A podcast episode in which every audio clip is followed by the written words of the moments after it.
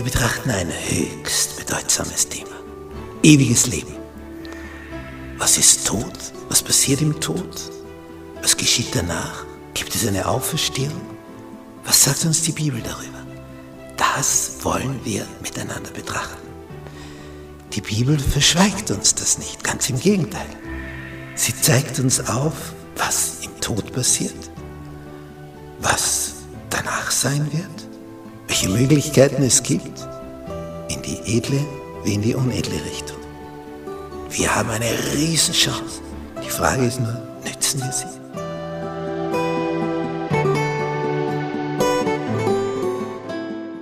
Mittwoch. Geisterbeschwörung und Ahnenkult. Wir sind also beim Thema Endzeittäuschungen. In vielen, vielen Völkern auf diesem Planeten,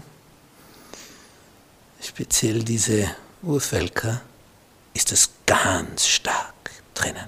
Geisterbeschwörung, Ahnenkult. Wenn du bei so etwas dabei bist, da, da laufen dir kalte Schauer über den Rücken.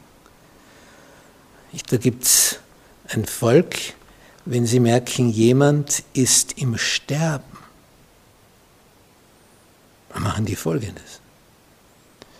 Der wird nicht dort gelassen, dass er jetzt in Ruhe sterben kann, sondern das wird abgekürzt, das Sterben. Zwar binden sie einen Strick um deinen Hals, den man dann zusammenziehen kann, dann ist aus mit dir. Und rechts und links ist also ein langes Seil. Und da stehen die stärksten Männer des Ortes und auf Kommando ziehen die den Strick an. Von jeder Seite. Und strangulieren den Sterbenden. Der ist dann tot. Dann fragt sich, warum? Ich meine, der stirbt ja sowieso schon. Warum bringen Sie den jetzt auch noch um? Knapp vorher in den letzten Minuten. Die haben nämlich die seltsame Überlieferung und Tradition in ihren Reihen, jetzt ist noch Leben in ihm. Und solange Leben ist, holen wir uns das Leben hinüber. Und über das Seil, über die Verbindung, wenn wir das halten und wir ziehen jetzt an, verliert der sein Leben, das sowieso schon im Ausklingen ist, und wir bekommen Lebenskraft, die von ihm jetzt weggeht, die strömt zu uns hinüber und sonst verpufft sie einfach, wenn wir ihn so sterben lassen. Da wird also jeder Sterbende, sofern er ihm ruhig langsam auf seinem Bett stirbt, umgebracht vor seinem wirklichen Tod. Wird also beschleunigt, der Tod. Die machen das jedes Mal so. Weil das ihr Denken ist, das völlig verkehrt ist. Aber es, es geht um diese Lebenskraft, die dann nicht mehr da ist und die hätte ich gern. Und so kann ich die vielleicht noch anzapfen, wie, wie wenn das eine Stromleitung wäre. Es gibt eine Geschichte im Alten Testament, der König Saul riesige Fehler gemacht. Der, der ihm am meisten geholfen hat gegen die feindlichen Philister, nämlich sein Schwiegersohn David, gegen den ist ein Eifersucht entbrannt, und jagte ihn durch die Lande, um ihn umzubringen, seinen besten Mann. Der hat ihm enorm geholfen gegen die Philister. Jetzt jagt er seinen Besten, um den umzubringen, und dann kommen die Philister, und jetzt fehlt ihm der David.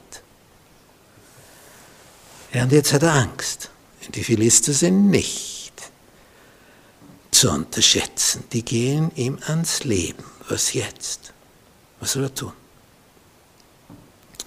Prophet Samuel ist tot. Gott antwortet ihm nicht mehr, hat so viele böse Dinge getan, der König. Verbindung ist abgeschnitten. Jetzt sucht der Herrscher Verbindung zu den Toten aufzunehmen. Geht zu einer Totenbeschwörerin, die also sagt, sie könne das, und sagt ihr, sie solle den toten Samuel aus dem Totenreich, man höre und staune, herausholen. Na, Dinge gibt's, nicht? Den Toten wieder hervorholen.